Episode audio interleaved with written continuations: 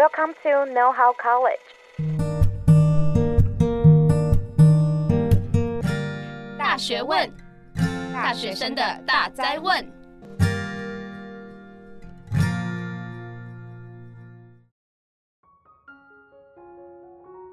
大家早安，欢迎回来《大学问》，大学生的大哉问。我是主持人艾瑞克。交朋友啊，一直是我们人生当中的课题。不论你今天是在学校，或者是你毕业之后进到职场，我们都一定要跟身边的人相处。那尤其是在上大学的时期，有很大的身份的转变，交朋友的方式变得很不一样。我们从每天就跟我们的朋友、我们的同学朝夕相处，变成你每天就只能因为选课的关系，然后去跟不同的人，然后去接触。那当中呢，其实就有一些朋友，有一些同学，他们就遇到身边的朋友，哎，就想说，哎。好像就是可以为了跟他们交朋友，然后就迁就自己。明明不想吃拉面，但是呢，就还是跟着他们去吃拉面。明明不想去逛街，明明不想出去玩，但却还是跟着出去了。哎，想说这样当一个比较配合的人，可能是会变成他们心中的好朋友。但是这样的交朋友方式真的好吗？我们今天呢，就邀请到在台大担任心理咨商师的海蒂老师来到现场。同时呢，他手上也带着他的畅销书《你在烦恼什么呢》来到我们现场，让我们欢迎海蒂老师。Eric 你好，大家好，我是海蒂，很开心在我们的 Podcast 又跟啊、呃，也不是又了哈，就是第一次跟听众朋友见面，但很荣幸有机会在这里见到大家，真是久仰大名了，嗯、不敢不敢。你知道我们身边大学生很多人都有在看海蒂老师的书哦。原来是这样，谢谢你。那我们今天的主题是要聊到说，哎，刚刚我们前面提到这种比较讨好型性格的人，就是比如说，呃，为了想要跟取得朋友的信任啊，或者是想要取得朋友的的爱，然后去有点想去委屈自己，然后变成一个不一样的人的时候，想问一下，这种类型的人，我们通常会叫什么样的性格？嗯好，其实我在学校也真的有不少同学来咨商室的时候，他们的困境就是说，老师，我觉得我交不到朋友，或者是老师，我觉得同学都不了解我，我为什么要一直委屈自己？我找不到我自己在意的人。嗯、好，那可能很多听众朋友就会在网络上啦，或者是不少文章里面提到说，呃，看到说有一种叫做讨好性人格，对，哦，有这样的说法，或者是英文其实它本来叫 pleaser，就是讨好者。嗯那我最近读到另外一个翻译，我比较喜欢，叫取悦者。哦，就是取得别人开心的人。其实这一类的伙伴，他们的目标只有一个，就是人和，嗯、人跟人之间是开心的，他们不喜欢冲突。哈，那在这里其实也想要解释一下，其实我们真的在临床诊断上是并没有这样的一个人格诊断，然后、哦、是没有这样的说法。嗯、但确实心理学就是。我有时候觉得心理学家做事情很无聊的人，他们喜欢把简单的事情变得很复杂，所以心理学家就观察到说，哎，人跟人相处好像，呃，即使我们不要标签化，但大致上还是可以归类的。嗯、就像我们在血型里面会归类为 A、B、C，还有星座啊没有没有 C 了是就是会有不同的归类。那这一类的所谓归类，其实也是快速让人跟人可以彼此了解沟通哈、嗯。所以呃，在嗯阿德勒学派，我自己是阿德勒心理学出身的嘛，所以。阿德勒学派里面就有呃一些学者把人际互动的模式分为讨好者、逃避者、控制者，嗯，哦，然后用这样的方式来表达，哎，每一个人在面对人际冲突，他可能采取不同的态度或策略来，就是呃掌握自己和别人互动的方式。嗯，为什么特别像这种性格的人呢，啊，会在华人社会比较常见？就是比较，因为像我们比较不会听到说西方的那边文化的人有这种讨好型性格的人在。嗯，我我想应该西方也会有，只是说东方会格外被注重。嗯、我觉得像呃台湾也是啊，日本就是华人文化里面都是我们都信奉哈，相信以和为贵。嗯，哦，你不能做那个呃强出头的人，或者是做那个异类，你要跟大家都一样，你不可以是班上那个最不一样的。所以就是好像你如果在群体或在班上做那个不一样的，让别人不开心这件事情，在我们文化里面是会一直被提醒或者是被讨厌的。所以标新立异，其实在我们文化里面是不被看见。可是，在西方文化某些族群里面，他们看重的是个别主义，或者是哇，每一个人要有自己独有的特色。哦，所以在东方或者是这几年。呃，说实话，自从那个《被讨厌的勇气》这一本书 出来，是出来之后，哇，大家就一直在讨论说啊，我如何在群体里面依然做自己？我要适度的不怕被讨厌。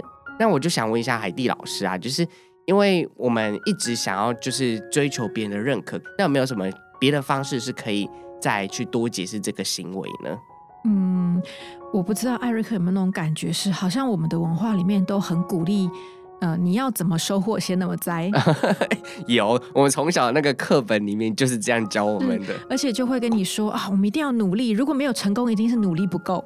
所以我现在慢慢发现，哎，其实我们文化里面好信奉所谓的努力主义哦。那我相信，当然，比如说在念书啦，或者是赚钱，有一部分当然是机缘哈。可是好像努力很重要，这是确实的。可是人际关系真的可以努力吗？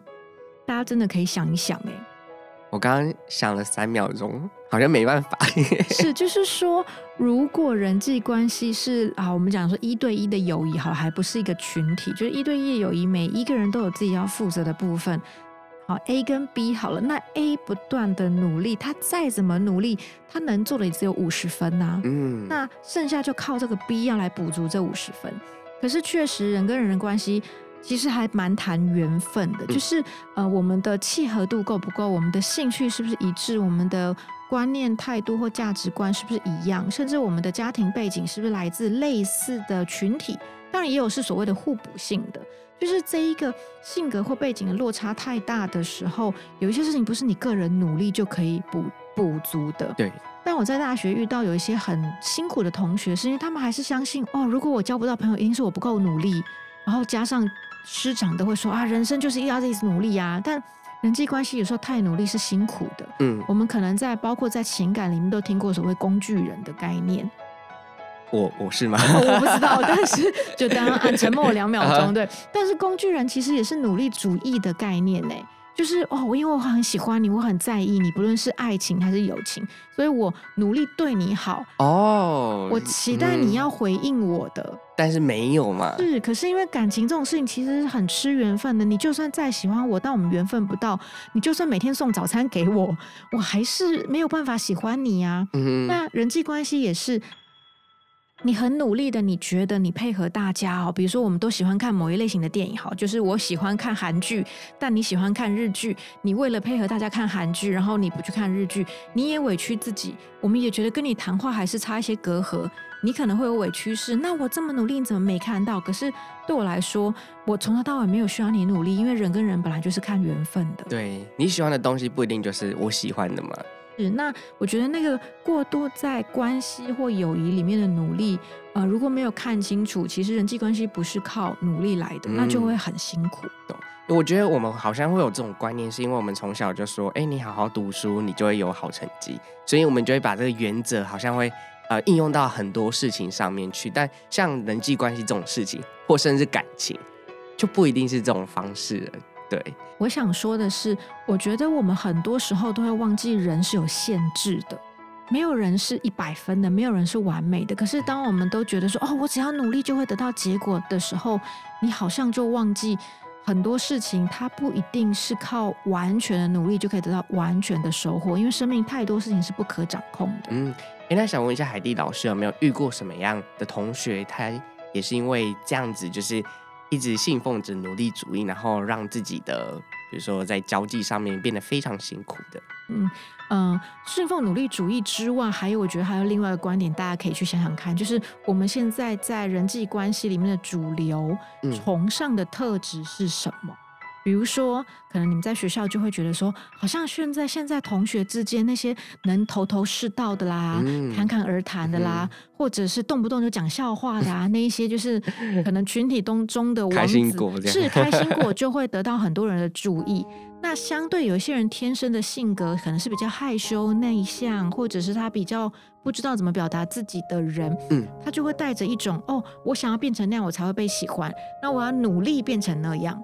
所以，努力主义背后还有一个你期待的目标是什么？这两个加成下来，就会让有些人很辛苦。嗯，那我就遇到，呃，也不是一个个案，其实好多类似的状况是，有一些人他可能本来个性就是比较安静啊、内向啊，然后他也不是那一种会去跟大家一样。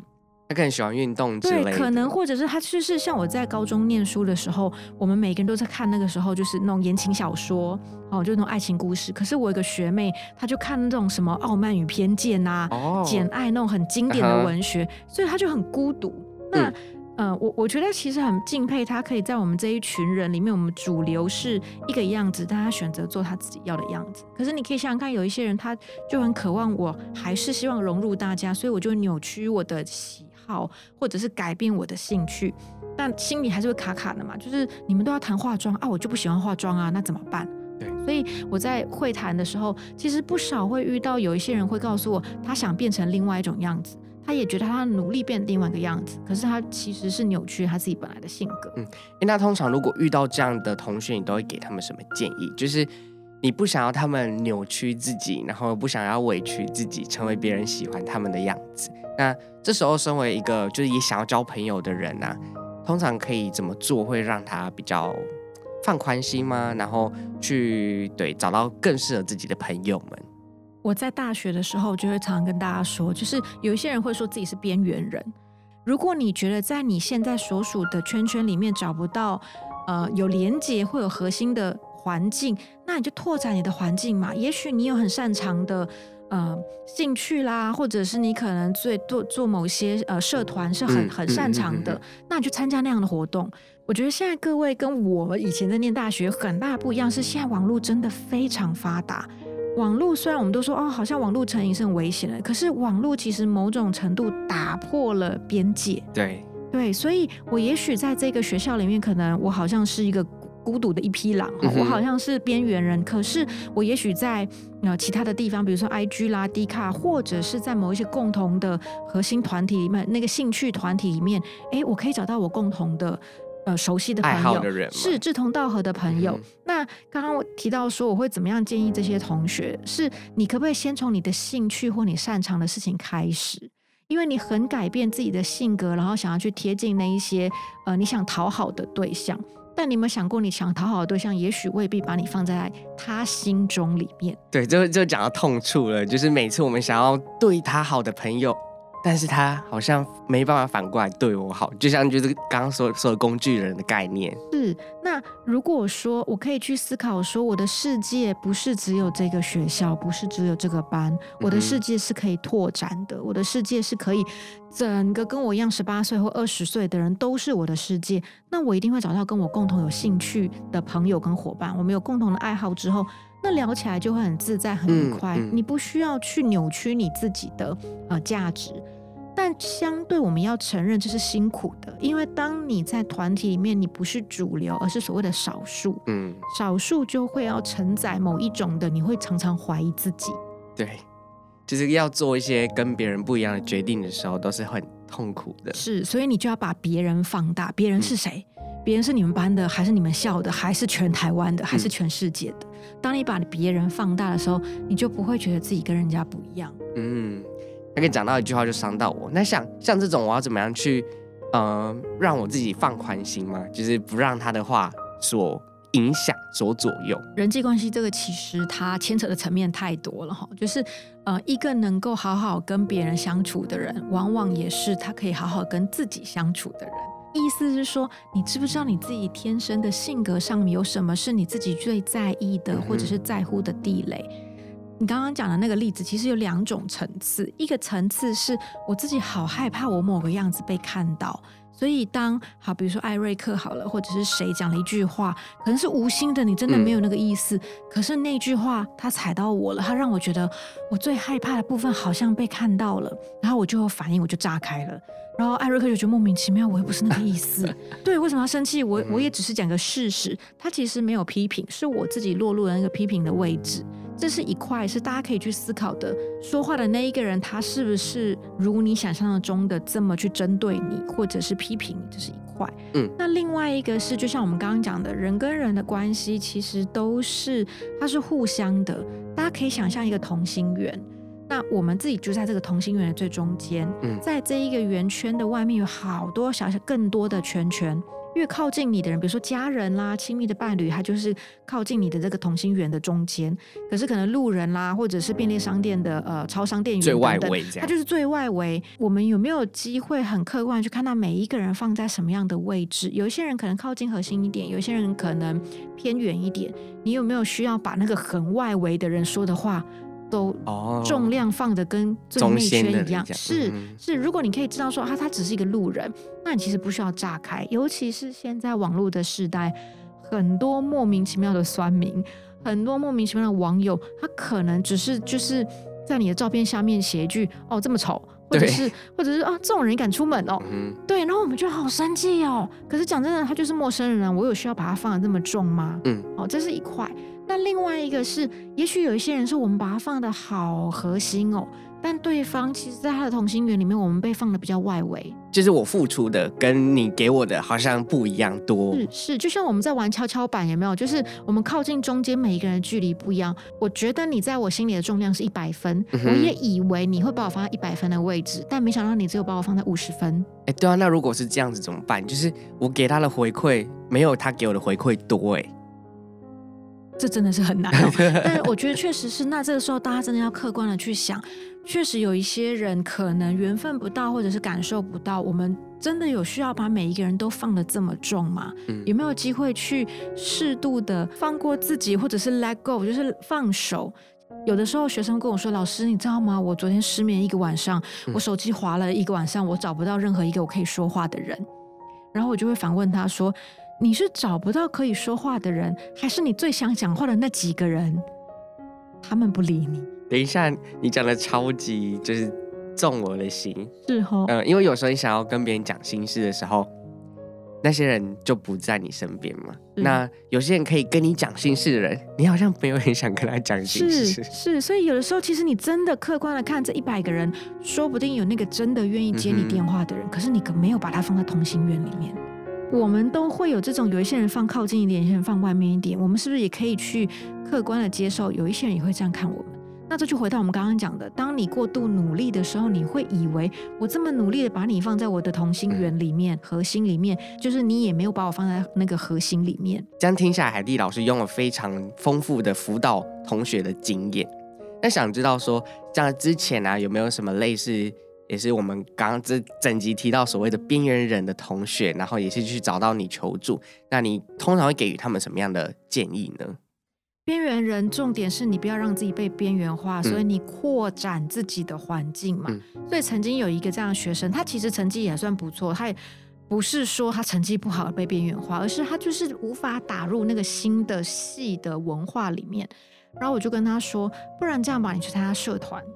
因为社团就是跨系，然后他又可以认识不同的人，哦嗯、他的世界就被打开了。因为社团是以兴趣下下去做，就是召集的嘛，所以如果你在社团里面遇到自己认识的，哎，那说不定他们你们都是喜欢同一件事情的。是啊，我都会说，有时候你去参加社团，就算最后最后你没有办法交到更知己的。朋友，至少你在这段时间你是开心的，啊，因为做自己喜欢的事情，是你是有兴趣的，或者是你学到一个新的技能，你可能忽然就会吉他了，嗯、等等的。是啊，那那个学生我就建议他去参加社团，那他参加了一个服务性社团，然后他在参加那个服务性社团之后，呃，一阵子回来跟我说，老师，我忽然觉得我没有那么孤单了，没有那么寂寞了。嗯、我问他为什么，他说很奇妙的是，在服务性的社团里面，因为他陪伴的对象是国中生，就是那种数学不好的国中生。哦嗯然后每次去上课的时候，那就是他说那个国中生就会跟他讲，就是会呃拉低赛，然后就是会讲一些五四三这样。但是慢慢的陪那国中生聊天，聊聊聊聊，他就看到那国中生数学竟然慢慢就进步了。嗯，那这个学生就是我陪伴的这个个案，他忽然有一种觉得，哎，原来我在这个世界上我是有用处的，哎，我可以看到我有能力去帮助到另外一个人，而且我真的没有期待他要因为这样而感谢我。那。这个也给我一个引发的想法是，其实我们人活在世上，想要被连接，想要被看到，其实有个很重要的概念就是贡献感。嗯，我很希望我在生活里面，我知道我对我的同学啦、家人啊、朋友是有贡献、是有用的，所以。如果我同学在学校啊，然后你做很多事情都觉得自己不知道自己的用处在哪里，那我们就刻意让他自己去参加一些服务性的社团，就会看到自己有贡献的地方。那在那过程当中，你会知道自己是重要的，你会知道自己说，嗯，我没有我想象中的这么差。很多人在人际关系里面会觉得害怕孤单，没有朋友，是因为不懂得欣赏自己，看不到自己有哪些好处跟优点。所以你在人际关系就会忍不住，别人要说你好，或者我们会想要在 IG 啊、脸书上，你要看到很多的赞或留言，嗯、你才会相信、嗯、哦，对我是够好的。但是如果说我们在参加社团或者是在跟人互动里面，就已经找到贡献感，是你已经找到自己是有贡献，你喜欢自己的时候，你就不用把那个觉得自己够不够好这个权利或者是选择权交给别人，别人不用告诉你你够好，你就知道自己是够好的。在这个时候，你就会知道，即使你是一个人的，即使你是孤单的，但未必是寂寞的。嗯，所以，呃，有的时候我就会跟学生说，好吧，我们如果真的要在人际关系里面找到自己擅长的，或者是可以更自在，其实有好多方向。一个部分是你有没有在环境里面找到机会去发挥自己的贡献，嗯，参加服务性社团也很好，或者是陪妈妈去买菜，帮妈妈提重物，至少妈妈妈妈会觉得很开心，是妈妈会感谢你，说不定还可以加零用钱，对不对？好、嗯，这也不错。再来就是你能不能先欣赏你自己，还是很多时候我们都是羡慕那些人际关系好的，然后觉得我要像他一样会讲话，我要像他一样会讲笑话。可是你可不可以先喜欢你自己？所以另外一个小小功课，我也会问大家说：来，你可不可以说出自己每天做好的三件很棒的事情？那艾瑞克现在立刻可以说吗？三件你觉得你今天很棒的事情？好，我想一下，我买热茶来给大家喝。第二件事情是我今天有带雨伞出门。第三件事情是我帮我同事就是倒垃圾之类的，好棒好棒好棒！你看做这件事情，你其实有期待别人回报你 吗？因为在来之前我就有先想过了，因为你觉得我会问你，对不对？没错。那同样就是这其实是一个练习，真的可以鼓励大家，就是每一天你去想三个甚至十个你觉得自己值得感谢或欣赏的地方。那请大家要记得一件事情是，不要把这件事情，呃，就是。以结果论，不是说哦，我今天考一百分才是欣赏自己，嗯、而是我明明今天很累，我还可以去背两个单字。好，就是你只要努力了，都可以欣赏自己。嗯，那大家都有个迷思是啊，这不是理所当然吗？比如说，曾经就有学生说，哦，我今天有刷牙，这不是理所当然吗？我说没有啊，可是就算理所当然，你有为你自己的生活变得更健康、更好，你也可以肯定自己啊，为什么不行？就那个进步是跟。昨天的自己相比，是就是你如果说啊，我有刷牙就肯定自己这件事情不 OK，然后我就会说，那你可以去跟我国中生的儿子聊一聊，他可能未必天天刷牙，千万不要让他听到这一集。但我想说的是，就是每一个人都可以去欣赏自己，喜欢自己，说说自己的好话。嗯、当你可以看到自己很棒的时候，你有底气，你就不会第一，别人跟你相处的时候，你觉得别人会踩你的地雷，哦、因为你会知道别人讲的不是你，我不需要去为自己。证明什么或解释什么，我就可以喜欢自己。第二，你喜欢自己之后，你就会在人际关系里面去找到懂得欣赏你的，而不是去扭曲自己的性格，然后把自己变成四不像。嗯，我觉得刚刚海蒂老师讲的就很扣合今天的主题。你在交朋友之前，你有没有先认识自己，好好认识自己，你才不会见到一个朋友或者见到一个新的人，你又想要为了讨好他，然后想要跟他当朋友，然后变成一个跟你又不像的人。对，有些时候是你遇到的人可能不一定那么很合你自己，你自己应该要知道，反正就只是跟他保持一个一段关系，甚至是可能不用到跟他很深入，这个都是你要先认识自己之后，知道自己想要什么之后才有办法做到的事情。而且我一定要提醒大家说，不要觉得你今天听完这 podcast 了，就是好准，我准备好了，然后我可以改变，然后到明后天你就会觉得哦，好累啊，好难哦。因为这其实是一个新的练习，其实，在我们文化里面很少有课程，或者是长辈会教我们怎么去交朋友或喜欢自己。嗯，其实小时候的课程有哪一堂课跟你说，来，我们来学怎么交朋友吗？没有，其实没有，大家都是经验法则嘛。所以到了大学之后，哎，我们就发现我们要用新的态度来交朋友。我都会鼓励大家说，把大学同学当同事。同事的意思是我们一起工作，但我们不未必要一定要每一个人都彼此喜欢。我们只要在共处的时间好好相处就好了。那这个是新的观念、新的练习，表示要新的开始。那每一天练习一点点，每一天慢慢的去感受我在人际关系我可以变成什么样子。嗯，也许可能半年后、一年后，哎，你就会发现，哎，我觉得现在我好像跟自己的相处相处的比较好嘞，我不会这么的。嗯，我都问人家说，有一些人脑袋里面好像装了一个内建的 app，叫做自我除错功能，每天都在骂自己，每天都在否定自己的概念。是，是，所以如果你慢慢的懂得欣赏自己，喜欢自己，然后跟同学相处、朋友相处，你也慢慢觉得，哎，好像也许我可以分得出来，这个人是不喜欢我，但是那是他的问题，嗯、不是我的问题。嗯，那这是一个长期的练习。我们的目标是，也许三个月、五个月、一年以后，哎，你可以变得喜欢自己。不要觉得你听完之后，明天你就要喜欢自己。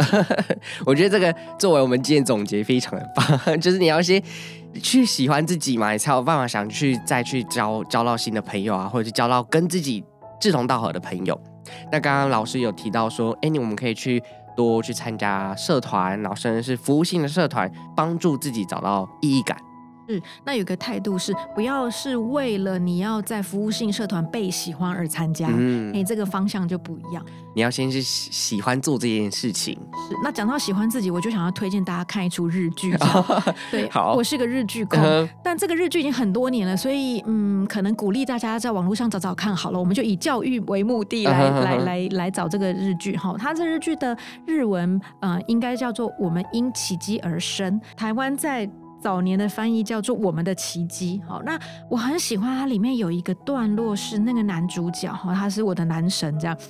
那我很喜欢它里面一个对话，他说：“嗯，我从前呢很跟有一个人相处得很差，然后我非常讨厌他，讨厌到了我每天都要哭的地步。”那这个对话同时，那个女主角就说：“啊，这么严重你都要哭？那现在呢？”他说：“现在我跟他相处得很好了。”然后女主角说：“哦，好，我们听到这个对话，就以为只是一个普通朋友嘛。嗯、结果那个男主角就说：‘那个人就是我自己。’哦，这样算剧透吗？呃、他在第二集，所以不算剧透。但是我觉得那个概念很重要是，是其实我们真的想找朋友。你有没有想过，世界上唯一能陪你一辈子的人，嗯、是你自己耶？对，你如果可以好好的喜欢自己，跟好自己好好相处一辈子。”那你就算在孤岛上，你还是会不觉得寂寞，你还是会觉得自己是踏实的，然后是有人际感的，是有贡献感，是有价值的。嗯。可是如果你都不喜欢自己，你就算有一万个朋友、一千个朋友，你 IG 上对不管多少人追踪你，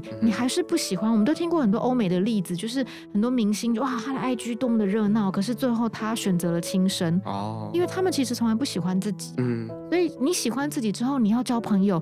就是第二件事情了，就没有这么困难。嗯，自己是永远自己的朋友，因为自己永远不肯背叛自己。是，而且当你自己喜欢自己之后，你就会有一种感觉是，即使你是一个人，你也不会觉得自己是一个人。好，这时候要推荐第二出日剧，这样。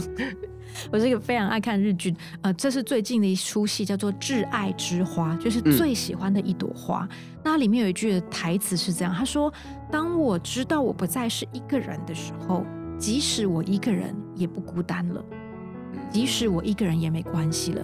那这个戏呢，里面其实是四个呃从小就很孤独的呃孩子，或者是呃就是四个主角这样。他们从小就是每次在交朋友上，都是边缘人，对，都是边缘人。然后反正因缘际会下，这四个人就默默的凑在一起，然后变成好朋友了。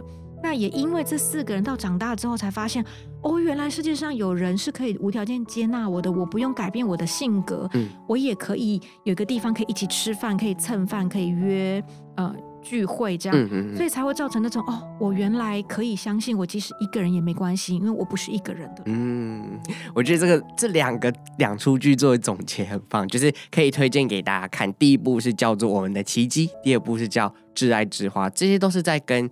讲要怎么样，就是跟自己相处啊，然后爱自己有关的两部日剧。当你可以能够多爱自己之后，我们就不用去讨好别人，靠别人喜欢我来喜欢自己。没错。哎，那想问一下，那如果之后呢，也有相关的交际问题，或者是有其他心理的问题，想要问问我们的海蒂老师的话，可以去到哪里找到你呢？好，我自己有一个呃脸书哈，虽然我知道那个年轻的朋友都不太喜欢脸书，但是为了老太太，大家可以配合一下。然后我有个脸书叫做海蒂的疗愈三次方。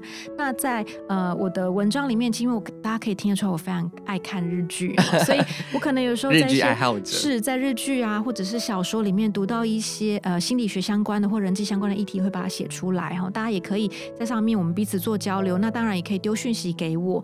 那我。在这里哈，就是也会想要推荐我自己的这本叫做《你在烦恼什么呢》这本书给所有的听众朋友。因为在这里面，其实针对人际的部分，我们还多延伸了好多。比如说，有人在关系里面是控制别人的啦，讨好别人的或逃避的，那你要怎么去调整自己？或者是有一些人无法在人群前面说话。那有没有可能是你把别人当成敌人？诶，这个概念是什么呢？大家都可以在书里面找到一些不同的看法，推荐给大家。好，今天很感谢海蒂心理师来到我们现场来跟我们分享这么多。那如果听完之后呢，你对于交朋友的想象更加的稳固，然后更知道怎么样交朋友，那请帮我们把这一集分享给你身边想要交朋友的朋友们。那同时呢，也不要忘了到 Apple Podcast 上面给我们五星好评，以及用留言的方式跟我们互动哦。也可以追踪 IG 去看我们更多的动态。那大水问，我们下次再见喽，拜拜！大家拜拜。